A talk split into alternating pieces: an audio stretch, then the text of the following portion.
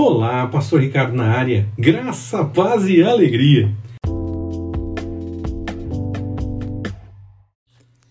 Resumo dos livros da Bíblia, Joel, quarta parte. O livro de Joel parece dividido em duas sessões.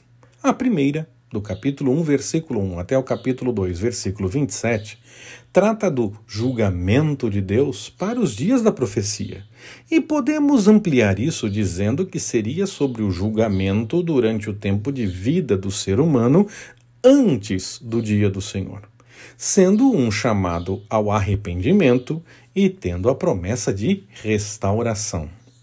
A segunda sessão do capítulo 2, versículo 28, até o capítulo 3, versículo 21, explica que não há dificuldade que seja pior que a ira do Senhor, que será revelada no dia do Senhor.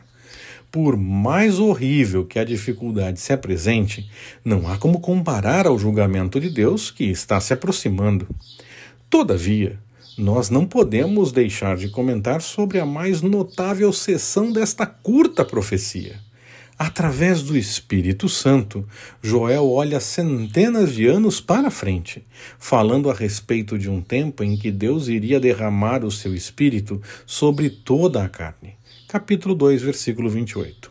Seria, e é, um tempo em que a profecia viria de jovens e velhos, de igual modo, quando tanto homens como mulheres iriam profetizar. A salvação não seria apenas a inigualável bênção sobre Judá.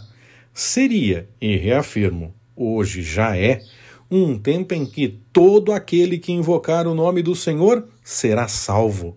Capítulo 2, versículo 32. Seguimos na próxima semana, permitindo o Senhor.